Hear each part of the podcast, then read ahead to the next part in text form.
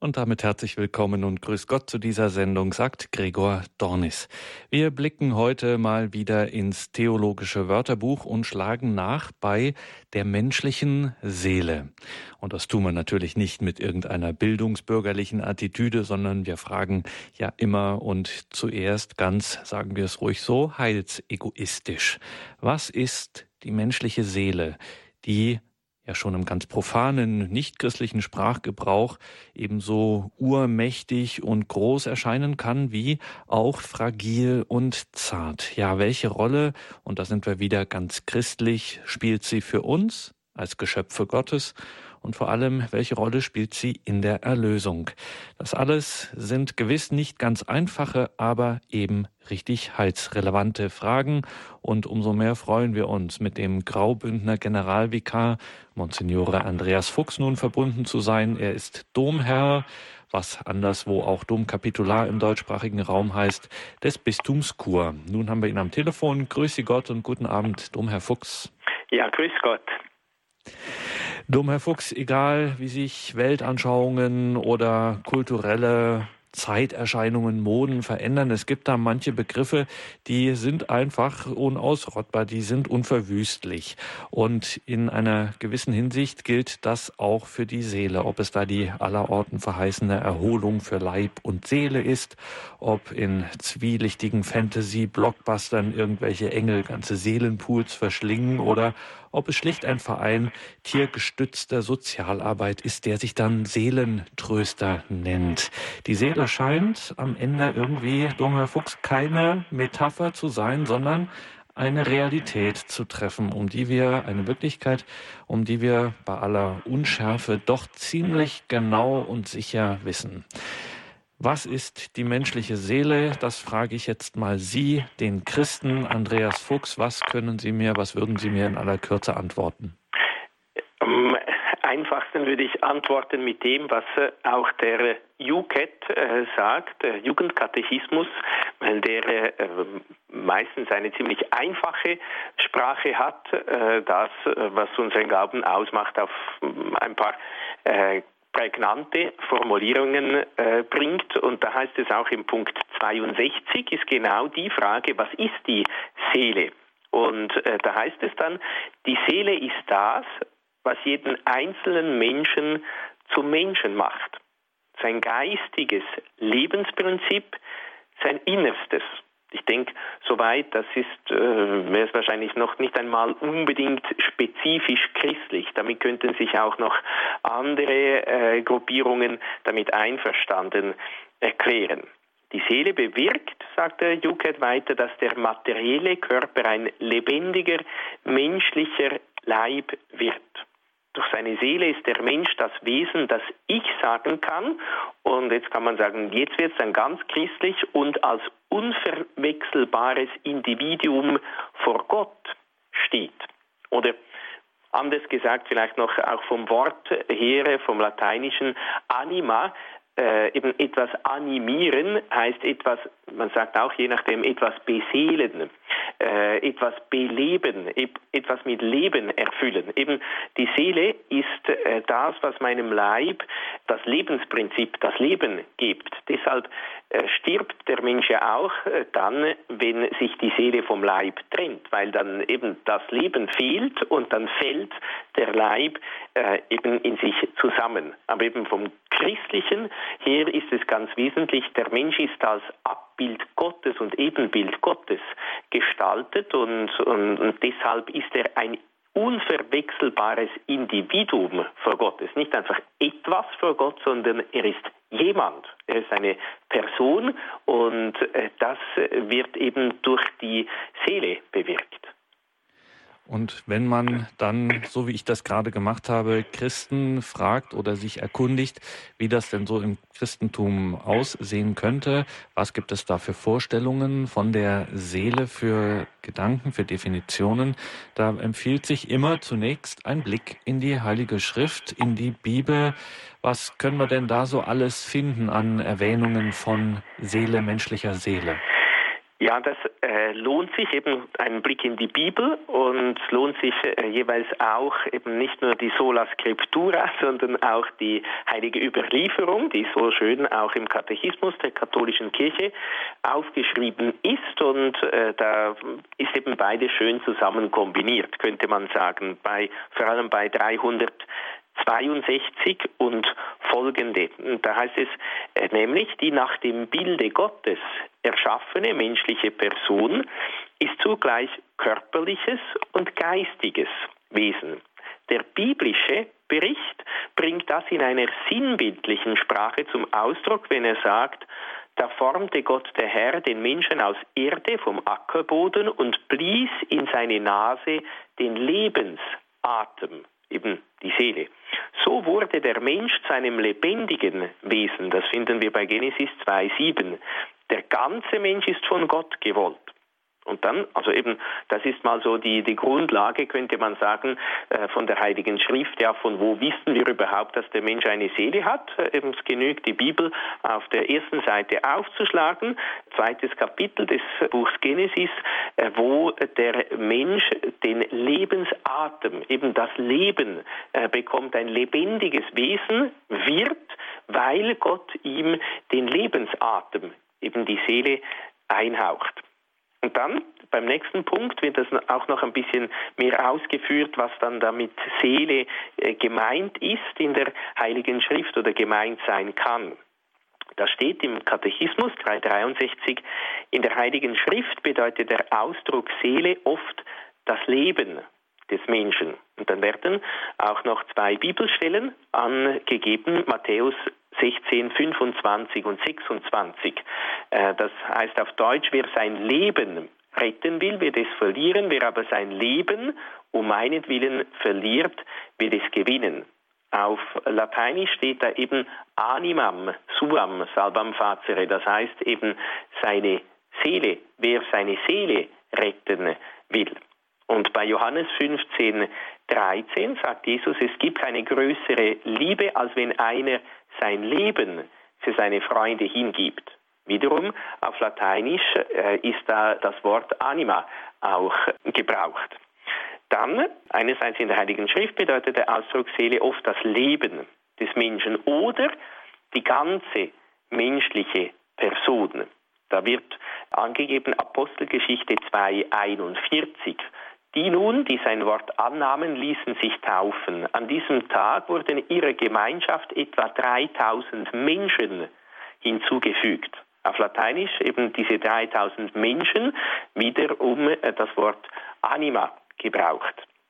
Und dann fährt der Katechismus weiter, er bezeichnet aber auch das Innerste des Menschen und verweist auf die Bibelstelle Matthäus 26, 38, wo Jesus im Ölgarten betet, meine Seele ist zu Tode betrübt, bleibt hier und wacht mit mir. Oder auch Johannes 12, 27, jetzt ist meine Seele erschüttert. Eben im, im Innersten bin ich bedrängt, im Innersten, im Tiefsten bin ich erschüttert und betrübt.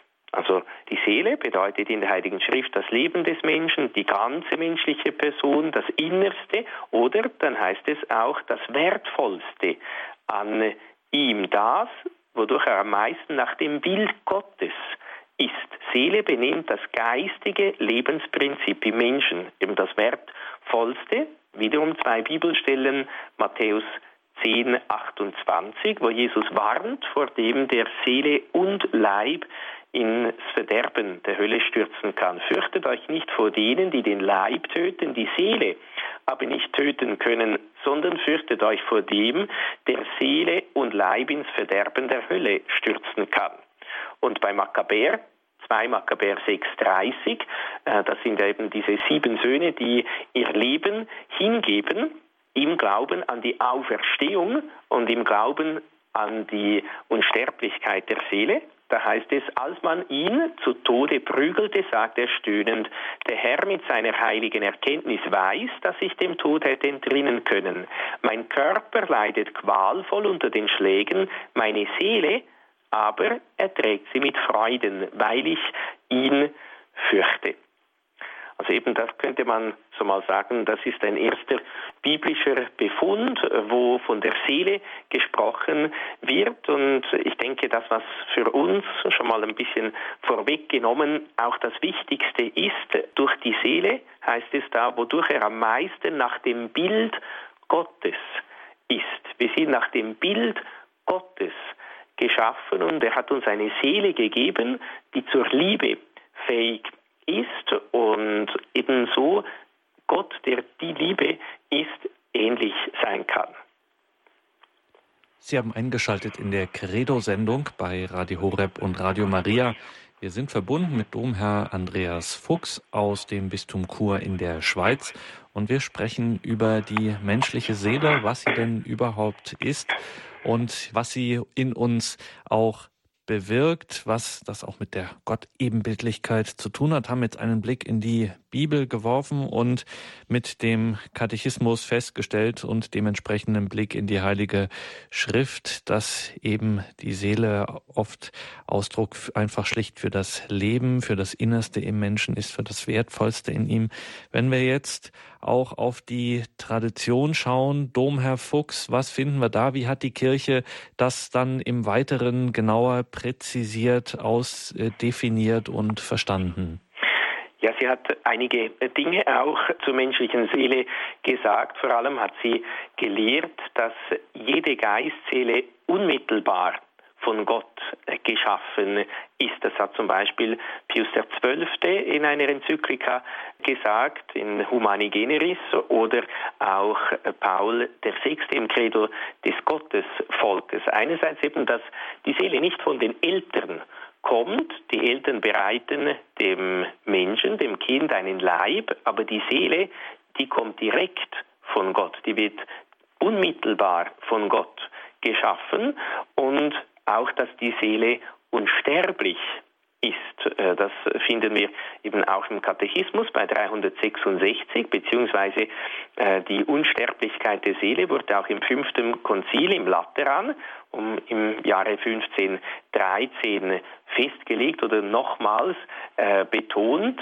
dass da eben heißt, dass die Seele die einerseits die Form des menschlichen Leibes ist, eben de, dem menschlichen Leib das Leben gibt und auch unsterblich ist. Äh, so hat auch äh, Paul der Sechste in diesem äh, schon erwähnten Credo des Gottesvolkes gesagt, wir glauben an den einen Gott, Vater, Sohn und Heiliger Geist, Schöpfer der sichtbaren Dinge, wie es diese Welt ist, auf der unser flüchtiges Leben sich abspielt, Schöpfer der unsichtbaren Dinge, wie es die reinen Geister sind, die man auch Engel nennt, und Schöpfer der unsterblichen Geistseele eines jeden Menschen. Äh, das heißt, äh, wir haben eine Seele, sie ist von Gott direkt geschenkt, sie ist unsterblich und äh, es heißt dann auch, sie geht nicht zugrunde, wenn sie sich im Tod vom Leibe trennt und sie wird sich bei der Auferstehung von Neuen mit dem Leib vereinen.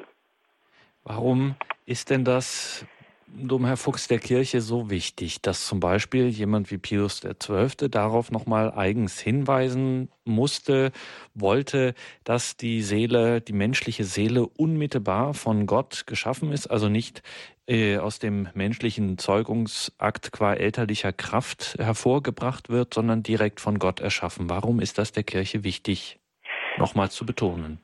Ja, weil natürlich gut, meistens ist es so, dass äh, irgendwelche Irrlehrer da sind, die das Gegenteil behaupten und äh, sich dann die Kirche nochmals äh, für die wahre Lehre stark macht, nochmals betont, was die Kirche schon immer gelehrt hat, beziehungsweise vielleicht eben, wenn es neuere Fragen sind, äh, zum Beispiel In-vitro-Fertilisation und so weiter, die es im ersten Jahrhundert nach Christus logischerweise noch nicht gegeben hat, äh, dann äh, prüft die Kirche diese Fragen Frage und äh, gibt uns eben die Gewissheit im Glauben, was wir als Katholiken äh, wirklich glauben, was die Lehre Christi wirklich ist. Dass die Seele unmittelbar von Gott geschaffen ist, ist äh, wichtig, weil das auch zusammenhängt mit all dem, was die Seele ist. Das heißt, wenn sie von Gott geschaffen ist, dann hat sie auch von Gott einen Plan bekommen, eine Aufgabe bekommen, dann hat sie eine Berufung bekommen. Unsere Seele ist berufen, nach dem Abbild Gottes zu sein. Äh, und das spiegelt sich äh, sicher im ganzen Menschen in Leib und Seele, aber eben äh, da die Seele die Form des Leibes ist, das, was dem Leib das Leben gibt, äh, ist äh, diese Gott-Ebenbildlichkeit eben äh, vor allem darin, dass wir zur Liebe fähig sind. Das heißt, zur Liebe fähig sein, dass die Seele äh, Kräfte hat, Vermögen hat, kann man auch sagen, Fähigkeiten hat, nämlich der Erkenntnis und der Liebe. Die Seele erkennt, ist dazu da, dass sie die Wahrheit erkennt. Gott ist die Wahrheit, der Wahre, der absolut Wahre. Und er hat dem Menschen diese Fähigkeit gegeben, die Wahrheit zu erkennen, das Wahre zu erkennen und er hat ihm auch den Willen gegeben, dieses Wahre dann zu befolgen, in die Tat umzusetzen, zu leben, das heißt das Gute zu tun. Und das Gute tun, das Gute wollen, heißt eben lieben, wie der heilige Thomas äh, von Aquin und die Theologie sagt. Gutes wollen bedeutet lieben. Ich erkenne durch meine Vernunft, eben äh, diese Seelenkraft der Vernunft, erkenne ich das Wahre und tue ich äh, durch die Seelenkraft des Willens das Gute. Dazu äh, ist äh, die Seele da. Und wenn äh, das eben nicht von Gott geschaffen wäre, dann wäre das auch einfach etwas, das so in, in unserem Bereich liegt, beziehungsweise das wir aus uns selber hervorbringen könnten. Gott hat uns aber zur ewigen Glückseligkeit, eben zur Gott Ebenbildlichkeit geschaffen. Und das können wir nicht einfach so aus dem Hut hervorzaubern, sondern dazu hat er uns die Taufe geschenkt, beziehungsweise seine Gnade, sein göttliches Leben in der Taufe hat uns äh, Glaube, Hoffnung, Liebe äh, äh, geschenkt, äh, als Gaben geschenkt, die wir dann auch ausüben sollen, leben sollen. Er hat uns die äh, Gaben des Heiligen Geistes, die sieben Gaben des Heiligen Geistes geschenkt, dass wir gestärkt werden, dass wir eben fähig werden, auch unser Ziel, unser Ursprung zu erreichen. Gott hat uns geschaffen, er hat uns aber auch für ihn erschaffen. Das ist eigentlich das erste Ziel, die Ehre Gottes, die Verherrlichung Gottes, dass wir dann zu ihm gelangen, das ewige Heil erlangen.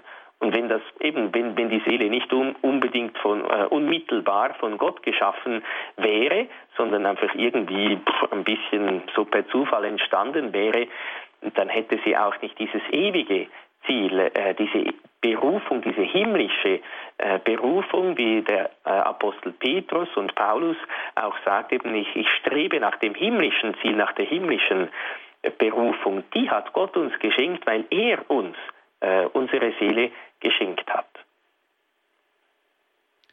Die menschliche Seele, darum geht es uns heute hier in dieser Credo-Sendung mit Domherr Andreas Fuchs aus Chur in der Schweiz. Also zwei ganz wichtige Sachen haben wir jetzt schon festgestellt. Domherr Fuchs, unmittelbar von Gott erschaffen ist die Seele und sie ist auch unsterblich. Sie beseelt uns, sie gibt uns Leben, sie gibt meinem Leib Leben, sie macht mich zu dem, der ich bin, zu einem jemand, der dann auch unmittelbar vor Gott steht als der, der er ist und nicht als irgendwie eine Variante von dem immer gleichen vielen. Die menschliche Seele, darüber müssen wir gleich noch weiter sprechen, verschnaufen jetzt erstmal kurz mit einer Musikpause und dann gleich sprechen wir weiter über die menschliche Seele.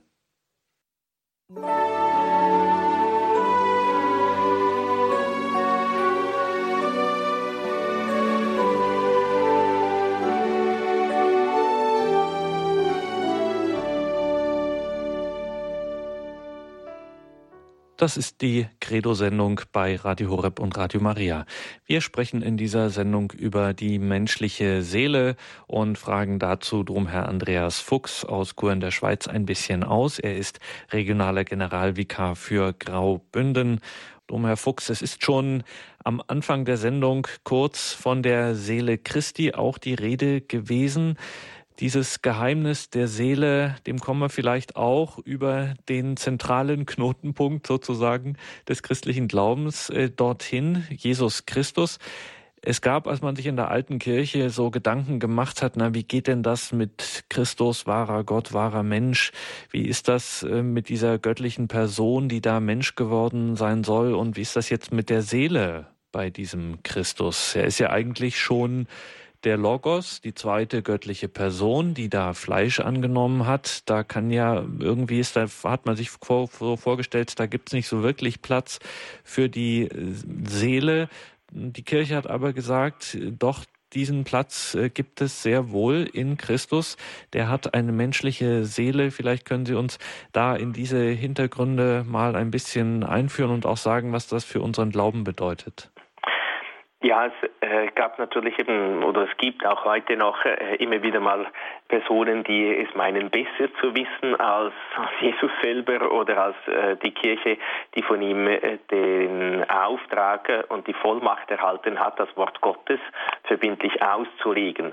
Äh, je nachdem eben, weil ich habe zwar schon vorher gesagt, die Seelenkräfte sind Vernunft und Wille. Äh, wir können die Wahrheit erkennen und das Gute tun, aber wir wissen aus eigener Erfahrung, dass das nicht immer so ganz einfach fällt. Das heißt, wir können auch irren und wir sind auch fähig, eben äh, nicht das Gute in sich zu tun, sondern äh, nur das Gute, das wir für gut halten, also das in sich Schlechte auch zu tun. Das heißt, in Bezug nun auf die menschliche Seele Christi gab es auch jemanden, das, äh, das war der Apollinaris von Laodicea, der behauptete, äh, so können wir es auch nachlesen im Katechismus bei 471, äh, dass in Christus das Wort an die Stelle der Seele oder des Geistes getreten sei. Es ist irgendwo noch interessant, dass also diese komischen Lehren oder die Irrlehren, also die falschen Lehren über Christus und seine Kirche, über unseren Glauben, die tönen immer meistens sehr fromm eigentlich. Äh, das heißt eben, so wie wenn, tönt doch fromm, wenn man sagt, ja, an die Stelle der Seele, eben Seele, das ist irgendwie so ein bisschen menschlich, ist bei Christus das Wort, eben der Logos getreten, das tönt viel erhabener, viel schöner, oder eben auch solche, die da gesagt haben, Christus hat nicht wirklich Fleisch angenommen, äh, weil eben das Fleisch, das ist so, das ist verdorben und so weiter. Äh, aber nicht alles, was fromm tönt, ist es wirklich auch. Äh, nicht alles, was irgendwie so den Anschein von Frömmigkeit hat, äh, ist wirklich die Wahrheit. Deshalb muss man äh, immer sehr äh, klar unterscheiden, beziehungsweise sich eben an die äh, Lehre der Kirche, äh, die uns die Lehre Christi verkündet halten. Und so sagt dann auch die äh, Kirche gegenüber äh, dieser Behauptung, äh, dass Christus keine Seele, keine menschliche Seele hatte, gegenüber diesem Irrtum hat die Kirche bekannt, dass der ewige Sohn auch eine vernunftbegabte menschliche Seele angenommen hat. Und wichtig äh, ist das, äh, weil Christus sicher, er ist wahrer Gott und er bleibt wahrer Gott. Äh, die Heiligen sagen, er blieb das, was er ist und hat angenommen, was er nicht ist oder was er nicht war. Das heißt eben, er blieb Gott und hat die menschliche Natur angenommen, eine wahre menschliche Natur, so wie wir sie eben auch haben, beziehungsweise so wie, wie wir sie hatten äh, damals, als Gott uns in Gerechtigkeit und Heiligkeit im ersten Menschen geschaffen hat. Also eben, Jesus hatte eine menschliche Natur, er war in allem uns gleich, außer der Sünde. Die Sünde, die gehört nicht zur menschlichen Natur. Gott hat uns ohne Sünde erschaffen. Der Mensch hat nachher seine Seelenkräfte, hat seine Freiheit missbraucht und äh, ist dann, hat eben gesündigt. Aber Jesus ist eben wahrer Gott und wahrer Mensch. Und zum wahren Menschsein gehört, dass man einen Leib und eine Seele hat. Deshalb ist es auch wichtig, dass Christus einen Leib und eine Seele hat. Sonst hätte er nicht äh, wirklich äh, eben die menschliche Natur angenommen. Und interessant ist eigentlich auch, äh, man sagt ja auch so lex orandi, lex credendi, das heißt das Gesetz des Betens ist das Gesetz des Glaubens oder äh, das, der Glaube drückt sich im Beten aus jene, die das Gebet äh, des Engels von Fatima kennen oder den, die Gebete des Barmherzigkeitsrosenkranzes, äh, saugen das quasi wie automatisch auch auf, äh, verwenden das, wenn sie eben beten, heiligste Dreifaltigkeit, Vater, Sohn und Heiliger Geist, ich opfere dir auf den kostbaren Leib und das Blut, die Seele und die Gottheit unseres Herrn Jesus Christus. Und ebenso auch im Barmherzigkeitsrosenkranz, ewiger Vater, ich opfere dir auf den Leib und das Blut, die Seele und die Gottheit deines über allen geliebten Sohnes. Und die Kirche lehrt ja auch, in der Eucharistie ist eben Leib und Blut, Seele und Gottheit eben der ganze Christus enthalten. Also wenn man mit der Kirche betet, mit der, dann mit der Kirche glaubt eben, dann ist man irgendwie ganz automatisch da drin und merkt dann auch, wenn da einer kommt und etwas anderes behauptet, äh, da stimmt etwas nicht.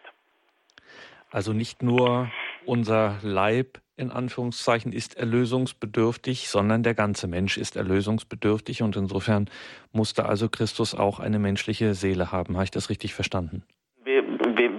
Menschen haben äh, als Person, als menschliche äh, Person äh, gesündigt. Ähm, mit, eben wir und, und Leib und Seele müssen erlöst werden und deshalb hat Jesus eben äh, wirklich oder sonst könnte man nicht sagen, wenn er nur nur einen Leib angenommen hätte und nicht auch eine Seele, ja, äh, das ist nicht die menschliche Natur, unser Leib. Äh, sondern zur menschlichen Natur äh, gehört Leib und Seele. Die, unsere menschliche Person besteht aus Leib und Seele. Die Engel haben keinen Leib, äh, aber wir als Menschen haben einen Leib. Und nur der Leib, ja, das ist nur eben, ist nur Haut und Knochen und kein lebendiges Wesen, eben dem fehlt der Lebensatem. Auf diese Leib-Seele-Einheit müssen wir auch noch zu sprechen kommen. Jetzt haben wir ja doch sehr speziell eben über die Seele gesprochen und müssen noch auf diese besondere Form der leibseelischen Einheit kommen. Zuvor aber nochmal, weil Sie immer von den Seelenkräften, Vernunft und Wille, Verstand, kann man auch sagen, Erkenntnis und Wille sprechen. Warum ist das eigentlich so wichtig? Das hört sich im ersten Moment ziemlich nüchtern und auch beiläufig an, als wäre das nicht wirklich wichtig, aber Sie haben das doch stark gemacht. Warum? Äh, wichtig ist für für die Ewigkeit, äh, beziehungsweise ich möchte äh, wiederum auf den Katechismus der katholischen Kirche hinweisen. Äh, da wird auch eben von der Seele, von Vernunft, äh, Wille, Freiheit gesprochen ab 1703. Äh, äh, da heißt es eben auch schon von seiner Empfängnis an ist er für die ewige Seligkeit bestimmt. Äh, und äh, Gott hat uns auch gezeigt, wie wir diese ewige Seligkeit äh, erlangen, nämlich eben kurz angetönt gesagt, indem wir seinen Willen tun, eben indem wir wirklich das Gute tun oder durch die Liebe. Und Liebe heißt Gutes wollen. Ja, wenn ich das Gute wollen soll, das Gute tun soll, muss ich zuerst wissen, eben erkennen, was das Gute ist und das äh, tue ich durch meine Vernunft. Oder nochmals jetzt vom, äh, von, von Grund auf, eben bei 1704 heißt es sehr schön, der Mensch hat am Licht und an der Kraft des göttlichen Geistes teil, eben durch seine Seele. Und dann heißt es, durch seine Vernunft ist er fähig, die vom Schöpfer in die Dinge hineingelegte Ordnung zu verstehen, also eben die Gebote Gottes zu verstehen, könnte man auch sagen. Durch seinen Willen ist er imstande, auf sein wahres Heil zuzugehen. Er findet seine Vollendung in der Suche und Liebe des Wahren und des Guten, eben des Wahren und des Guten.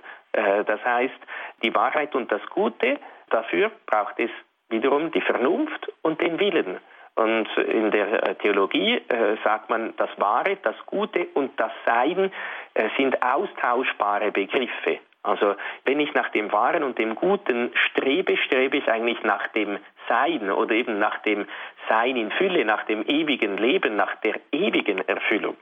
Und dann bei 1705, dank seiner Seele und seiner geistigen Verstandes und Willenskraft ist der Mensch mit Freiheit begabt, die ein erhabenes Kennzeichen des göttlichen Bildes im Menschen ist. Aber Freiheit heißt eben auch Verantwortung. Das heißt eben Freiheit, ich kann entweder mich bemühen, das Wahre und das Gute zu erkennen und zu tun, oder ich kann mich eben auch nicht darum bemühen. Aber je mehr, je mehr ich durch Vernunft und Wille das Wahre und das Gute erkenne und tue, desto freier werde ich. Die Freiheit äh, heißt nicht einfach tun und machen, was mir beliebt und gefällt, sondern die, die Freiheit ist dazu geschaffen, das Gute zu tun. Wenn ich nicht das Gute tue, wenn ich das Böse tue mit meiner Freiheit, dann missbrauche ich eigentlich meine Freiheit. Oder anders gesagt, wie äh, es auch dann im Katechismus steht, je mehr man das Gute tut, desto freier wird man. Und Christus hat uns eben zur Freiheit berufen. Also eben deshalb äh, merken wir wieder, es geht schlussendlich, wie ich auch zu Beginn äh, gesagt habe, es geht um unsere Berufung, um unsere himmlische Berufung. Unsere Berufung ist bei Gott zu sein, ganz in Gott zu sein, glückselig zu sein. Äh, und dieses Ziel erreichen wir eben dadurch, äh, dass wir in der Liebe Gottes sind, seine Gebote halten, das Gute tun oder eben das Wahre erkennen. Das heißt eben, wir merken äh, jetzt vielleicht eben, warum, dass ich das immer so betont äh, habe oder betone, Erkenntnis und Wille, Vernunft äh, und Willen, äh, weil es nötig ist, dass wir eben wirklich auf dem guten Weg sind, wirklich das Wahre und das Gute erkennen und tun und so wahrhaft frei werden und wahrhaft die Liebe leben, äh, zu der uns Gott berufen hat. Äh, eben sonst, sonst kleben wir da irgendwo am Boden und, und, und, und erheben uns nicht über das Irdische, sondern suchen eben äh, nicht nach dem Wahren, sondern einfach nach dem, was uns gefällt und uns Spaß macht und tun auch nicht das wahrhaft Gute, sondern einfach das, was wir für gut finden. Wenn ich eine Bank ausraube und eine Million mehr habe, ja gut, was soll daran schlecht sein? Die Bank hat noch genug Geld, ich habe ja zu wenig und wenn ich äh, jetzt eine Million mehr habe, äh, dann ist das für mich gut. Und wenn es für mich stimmt, äh, dann ist das ja gut. So wird heute oftmals argumentiert. und eben, da muss man sagen, nein, die, die Seele hat diese Fähigkeiten und das wahrhaft Gute zu erkennen, eben das Wahre und das Gute, um es dann auch zu tun, um so in der Liebe Gottes zu bleiben, um so das ewige Ziel, das ewige Heil zu erlangen. Darum ist das äh, so, so wichtig. Nicht nur so bei Gemüse, äh, so Vernunft und Wille, das ja, kann man benutzen, wenn man will, aber muss man nicht unbedingt, sondern es geht da um, ums Wesentliche. Das sind natürlich sehr deutliche und auch sehr positiv klingende äh, Worte, die Sie jetzt dafür gebrauchen, dass wir eben frei sind, dass wir uns entscheiden können, das Gute zu tun und fähig sind, überhaupt das Gute zu tun. Ich kann mir vorstellen, da gibt es nicht wenige Leute, die Ihnen drum, Herr Fuchs, da doch vehement widersprechen würden. Schon in der Antike gab es Leute, nicht wenige, die gesagt haben, ja, die, es gibt das große Problem der Seele, ist nun mal der Leib oder der Körper, das ist dann irgendwie Kerker der Seele. Andere würden heutzutage vielleicht sagen, die Seele, ja, wenn es sie überhaupt gibt, dann ist die so von Geburt an mit Biografie und was da alles passieren kann, mit Schicksal zugemüllt. Die äh, kann alles Mögliche, aber bestimmt nicht sich mehr frei entscheiden. Sie sagen jetzt doch in einem inneren Kern kann sie das äh, ich mir schon bewusst äh, bin, dass das auch ein harter Kampf ist. Es das kommt auch ein bisschen später im Katechismus auch noch äh, vor. Eben der Mensch, äh, der erste Mensch hat leider gesündigt und die Seelenkräfte sind äh, angeschlagen oder beim im Boxkampf würde man sagen, ist angezählt. Eben ist schon mal auf die Bretter gegangen und die, die Seelenkräfte sind geschwächt. Äh, das heißt, das Problem ist, äh, bin ich mir schon bewusst, äh, dass die Erkenntnis der Wahrheit nicht so einfach fällt und das Tun des Guten eben auch nicht. Äh, das merkt jeder, der das wirklich tun möchte. Das heißt, wir müssen uns anstrengen, die Wahrheit äh, zu erkennen. Wir müssen äh, durch Gebet, äh, durch Betrachtung, durch Studium äh, uns bemühen, ja, äh, eben, welches ist die, die wahre Wahrheit, die Gott offenbart hat und welches ist die falsche Wahrheit, die ich mir vielleicht einbilde äh, über mein Leben. Meine eben, das erfülle mich, äh, ein Auto zu haben äh, oder eben eine Bank zu überfallen und so weiter. Viele meinen wirklich, das sei die Wahrheit, das sei das Gute. Also das ist schon klar, dass es ein harter Kampf ist, dass ich äh, auch Verzichte leisten muss. Jesus hat auch gesagt, äh, wer äh, mir nachfolgen will, der verleugne sich selbst. Eben der verzichte auf all dieses Falsche und, und Böse und, und Verdrehte und äh, folge mir nach, nehme täglich sein Kreuz auf sich. Äh, das ist schon äh, eben, das ist schon schon, es ist ein, ein harter Kampf, äh, den ich jeden Tag auch wieder führen muss gegen das, was mich eben so nicht zur reinen Wahrheit zieht und nicht zum wahrhaft Guten. Ich, ich muss mich da überwinden, weil wir sind von Geburt an nicht großzügig und demütig, sondern wir sind zuerst einmal stolz und egoistisch. Und deshalb eben braucht es das Kreuz, braucht es den Verzicht äh, darauf, braucht es jeden Tag dieses neue Ausrichten auf Christus. Aber äh, daran würde ich schon mit aller Kraft festhalten, dass die Seele in sich fähig ist, eben weil sie von Gott geschaffen ist, weil Gott ihr diese himmlische Berufung gegeben hat. Er kann nicht eine Berufung geben und dann nicht die Mittel dazu. Äh, also es muss in sich äh, möglich sein, auch wenn es vielleicht sehr schwer ist, sehr schwierig ist, aber dass wir dieses Ziel erreichen können. Das heißt, die Kontaktaufnahme der unmittelbar von Gott geschaffenen und eben dann auch für diesen Gott fähigen Seele, die hört nicht auf. Die sozusagen bleibt ein Leben lang bestehen, dass Gott sie auch erreichen kann. Zum Beispiel mit seiner Hilfe, mit seiner Gnade. Äh, man sieht das auch je nachdem, eben Menschen, die sich nach, nach langer Zeit äh, bekehren und die dann eben irgendwie im tiefsten immer irgendwie äh, das Gute suchen, weil der Mensch ist äh, in sich ein, weil die Seele von ihm, von Gott kommt, ist er im tiefsten eben wirklich ein sogenannt religiöses Wesen. Das heißt, er ist im Bezug auf Gott.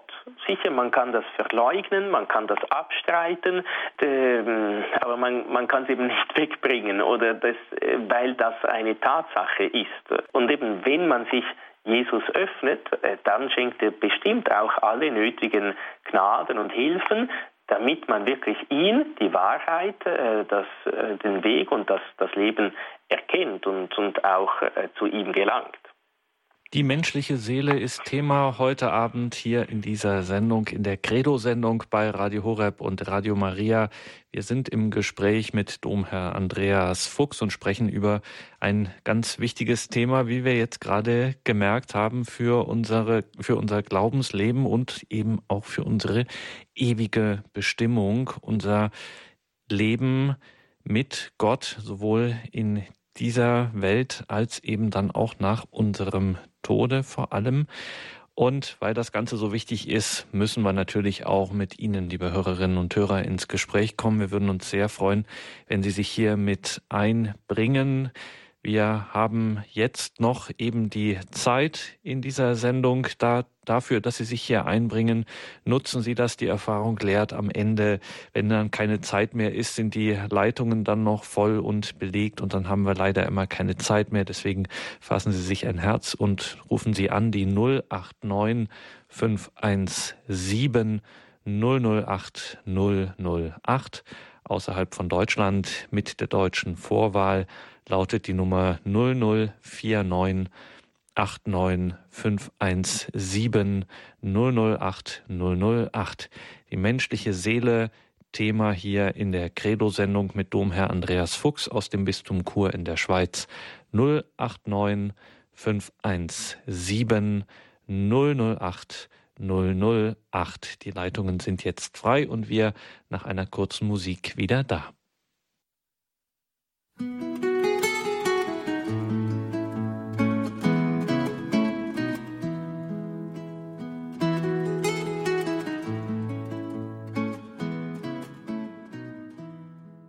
Das ist die Credo-Sendung bei Radio Horeb und Radio Maria. Heute mit Domherr Andreas Fuchs aus Chur in der Schweiz.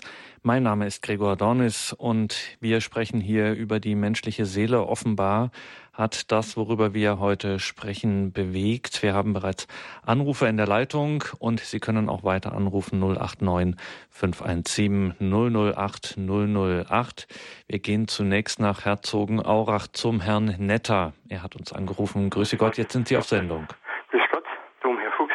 Sie haben ja gesagt, und das halte ich auch so für richtig, dass quasi zu der befruchteten Eizelle Gott eigens die Seele dazu gibt. Jetzt ist meine Frage nur noch äh, in der Hinsicht, gibt Gott zu jeder befruchteten Eizelle eine Seele dazu? Kann man da was dazu sagen? Wissen wir das nicht? Oder kann man davon ausgehen, dass man sagt, man zum Beispiel, ich weiß es nicht, ob die Naturwissenschaften feststellen können, genau, eine befruchtete Eizelle abgeht und man nichts weiter feststellen kann, dass Gott zu dieser befruchteten Eizelle keine Seele dazu gegeben hat. Mhm. Mhm. Wichtige Frage, danke Herr Netter. Also so, äh, soweit dass ich jetzt äh, gemäß meinem Wissensstand äh, wird davon ausgegangen, dass eben Gott bei äh, jedem menschlichen äh, Leben und das menschliche Leben beginnt in der im Augenblick der Befruchtung. Wenn das menschliche Leben beginnt, in diesem Augenblick schenkt äh, Gott die Seele eben oder haucht das Leben ein, sonst wäre es kein, kein lebendiger Mensch. Also sagen wir jetzt mal auch von der Logik her, äh, eigentlich eben, äh, der Mensch ist Mensch von Anbeginn. Und das menschliche Leben beginnt äh, bei der Verschmelzung von Ei- und Samenzelle. Danke nach Herzogenaurach für diese Frage. Alles Gute, Herr Netter. Wir gehen weiter zur Frau Hartmann aus Schifferstadt. Guten Abend, jetzt sind Sie auf Sendung, Frau Hartmann. Ja, guten Abend. Ich bedanke mich für das Thema und ein Grüß Gott in die Runde. Eine Frage von mir ist eben schon beantwortet worden, und zwar die Frage, wann erhält der Mensch seine Seele? Für mich, nach meinem Verständnis auch, wie, wie Herr Fuchs gesagt hat, bei der Verschmelzung Ei- und Samenzelle. Das ist für mich klar. Aber das Thema Seele ist immer wieder im Freundeskreis das Thema immer wieder neu und keiner weiß eine richtige Antwort. ja, aber deswegen bin ich froh, dass das heute besprochen wird. Jetzt möchte ich noch was ergänzen. Also man sagte, der Mensch hat Leib, hat Körper, Geist und Seele. Und oft ist von der Geistseele die Rede. Das heißt, Geist und Seele hängt ganz eng zusammen. Und jetzt gestern habe ich was gelesen von dem Bernhard Filbert, der sagt, der Mensch ist Seele und der Mensch, äh, die Seele hat einen Leib und die Seele hat einen Geist. Das, was ich jetzt heute gehört habe, möchte ich das dem anschließen, dass der Mensch Seele ist. Danke, Frau Hartmann nach Schifferstadt. Das würde jetzt so ein bisschen dem entsprechen, was wir Domherr Fuchs ganz am Anfang so anklang in den ersten Blicken in den Katechismus und in die Heilige Schrift mit diesem das Innerste des Menschen, das, was ihm zu dem macht, was er vor Gott ist. Äh, eben die, die Heilige Schrift sagt auch, der Herr bewahre euren Leib, euren, äh, euren Geist, eure Seele.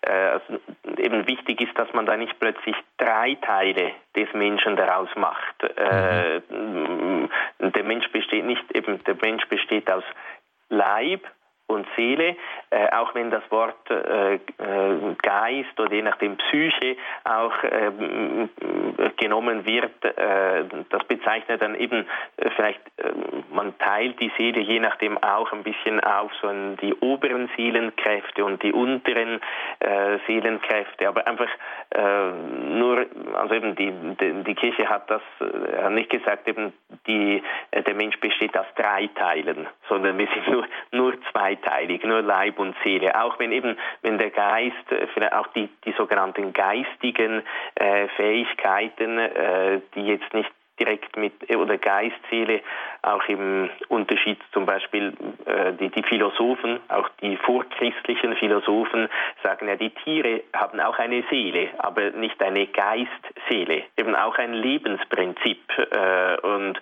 äh, aber sie haben eine tierische Seele, die nicht unsterblich ist. Äh, der, nur der Mensch hat eine Geistseele, äh, eben eine geistliche äh, Seele, äh, die nicht stofflich ist, nicht materiell ist und die eben unsterblich ist. Und deswegen Gott fähig ist. Ja, genau, ja. Mhm. Mhm. Wir gehen nochmal nach Herzogenaurach zurück, jetzt zur Frau Krämer. Guten Abend, grüße Gott. Ja, guten Abend. Herzliches Vergelt's Gott, Herr Dom, Herr Andreas Fuchs. Ganz herzliches Vergelt's Gott. Und wenn ihr jetzt denkt, äh, jetzt haben wir ja übermorgen äh, von Leichnam und wer mein Fleisch isst und mein Blut trinkt, der hat das ewige Leben. Und wer es nicht tut, der hat es eben nicht. Und, und, und, und jetzt, wenn man sich überlegt, dass der dreifaltige Gott, er ist ja eine ewige Liebesgeschichte in sich, in drei Personen. Der eine Gott, unvorstellbar. Da fällt eine Schnaufen, kann man nicht mehr schnaufen. Auf jeden Fall, auf jeden Fall wollte ich jetzt halt sagen, Jerusalem, äh, du aber hast nicht gewollt. Wie oft habe ich, wollte ich deine Küchlein um dich sammeln, du hast aber nicht gewollt. Und das, das ist wahr, jawohl, der Mensch hat einen freien Willen. Nur kann es natürlich auch schon passieren, und es passiert ja auch leider Gottes oft in unserer heutigen Zeit, äh, dass die Blockaden da sind, die Finsternisse, die Hindernisse, weil die äh, äh, undurchsichtig geworden sind, dass wenn der Aberglaube, äh, wenn, wenn der Glaube zum Fenster hinausgeht, kommt der Aberglaube zur Tür rein. Und dieses ganze Schlamassel mit dem esoterischen Okkultismus, also das ist ein ganz, ganz großes Hindernis und es geht total gegen das erste Gebot. Und da müssen wir gescheit beten, dass die Menschen um, um den Heiligen Geist, dass sie wieder zurückfinden. Nur einer, nur einer, nur einer ist die Wahrheit. Und wahr heißt eben eben nicht äh, gut heißt eben nicht automatisch gleich wahr. Und dieser Unterschied, oh, da müssen wir gescheit beten. Vergelt's Gott für alles Ihnen und, und äh, herzlichen Dank noch einmal. Sings Gott, danke Ihnen, Frau Krämer. Gottes Segen nach Herzogenaurach. Wiederhören. Wir gehen weiter ins Altmühltal zum Herrn Bauerfeld, wenn ich es richtig lese. Grüße Gott, jetzt sind Sie auf Sendung. Ja, danke schön. Grüß, grüß Gott. Ja, grüß Gott. Meine Frage äh, ist Thema Erbsünde. Sie haben gesagt, äh, Gott schafft die Seele unmittelbar bei der Vereinigung von, von einer Samenzelle. Wie kann man sich das vorstellen mit der Erbsünde? Weil Gott schafft ja nichts Erbsündiges. Also muss das irgendwie dazukommen. Ja. Mhm. Nein, die, äh, also äh, eben die Erbsünde äh, hat äh, die menschlichen Seelenkräfte angeschlagen. Oder es ist so ein bisschen so, wenn, wenn sie eine, eine Form haben, also irgendeine Gussform haben, zum Beispiel irgendwie kommt mir dann kein anderes Beispiel in Sinn, zum Beispiel eines Schokoladen-Osterhasen. Äh, wenn es da, äh, wenn diese Form einen Hick hat, wenn da äh, die Schokolade eingegossen wird, dann äh, hat eben nachher eben jeder dieser Schoko-Osterhasen diesen Hick äh, drin. Das heißt, eben die menschliche Natur wurde geschwächt in ihrer Natur und sie wird so eben mit diesem Hick, könnte man äh, sagen, mit äh, dieser Schwachstelle wird sie weitergegeben. Nicht, äh, dass Gott eben eine, wie soll ich sagen, eben etwas, er, er schafft nichts Unvollkommenes, aber die menschliche Natur in sich wurde geschwächt. Also eben diese Seelenkräfte wurden geschwächt, aber nicht eben die, die Seele äh, an sich ist immer noch äh, zur ewigen Glückseligkeit berufen. Sie ist immer noch zur Liebe fähig, aber sie hat es schwieriger, weil eben dieser, dieser Fehler oder diese Sünde, diese Schuld, äh, eben dieser Hick da in der Form der menschlichen Seele weiter vererbt äh, wird. Also eben nicht, nicht die ähm, also die, eben die Folgen der Erbsünde, diese Schwachheit in der Erkenntnis und in den Seelenkräften, äh, die wird weitergegeben, weil, äh, weil Adam und äh, Eva äh, die Heiligkeit für das ganze Menschengeschlecht äh, eben auch äh, empfangen hatten, so wie Jesus dann auch für das ganze Menschengeschlecht diese Heiligkeit wiederherstellt und wieder möglich macht. Aber es ist vielleicht nicht ganz einfach, das, äh, das Ganze, ja. Also man könnte sagen, nach dieser katholischen Auffassung ist diese unsterbliche und unmittelbar von Gott erschaffene Seele nicht durch die Erbsünde komplett ruiniert, sagen ja. wir so, sondern sie ist äh, schwer angeschlagen, schwer ja. angezählt, ja. Äh, aber sozusagen ein letzter Funken Kraft ist noch in ihr drin. Genau, und dann eben deshalb ist ja eben auch die Taufe der Kinder so wichtig. Es ist vielleicht ein bisschen in Vergessenheit geraten. Äh, deshalb hat man früher eben so Wert darauf gelegt und sollte auch heute Wert darauf äh, legen, eben die geborenen Kinder möglichst bald äh, zu taufen, damit eben äh, diese Erbschuld äh, beseitigt wird, damit eben die Seele, man könnte auch sagen, eben ihre Kräfte wieder ganz entfalten kann. Eben damit äh, dieses Haus Gottes, das die Seele ist, wieder bewohnt wird auch. Damit wir das Leben Gottes erhalten. Also wir merken im Laufe der Sendung, wie viel an bestimmten auch kirchlichen Lehren, an von der Kirche geglaubten Wahrheiten tatsächlich an dieser unserer Seele hängen und wie man sie genau im Lichte von natürlicher Vernunft und göttlicher Offenbarung verstehen kann.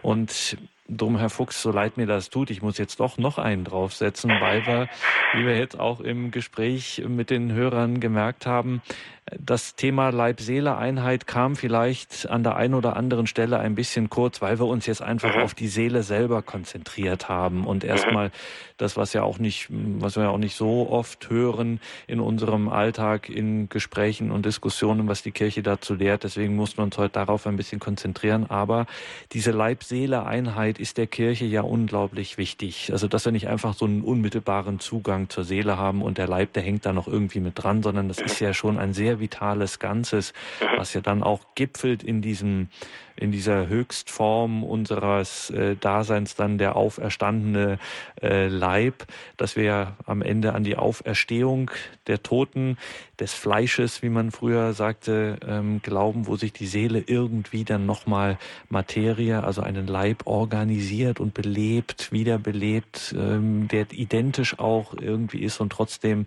verklärt.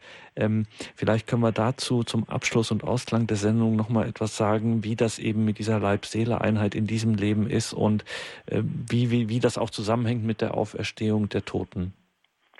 Ja, so eben wichtig ist, dass wir da nicht äh, irgend den Leib als etwas Lästiges äh, anschauen. Äh, wir sind von Gott mit Leib und Seele äh, geschaffen. Wir Menschen bestehen aus Leib und Seele und unser Leib gehört zu unserer Person.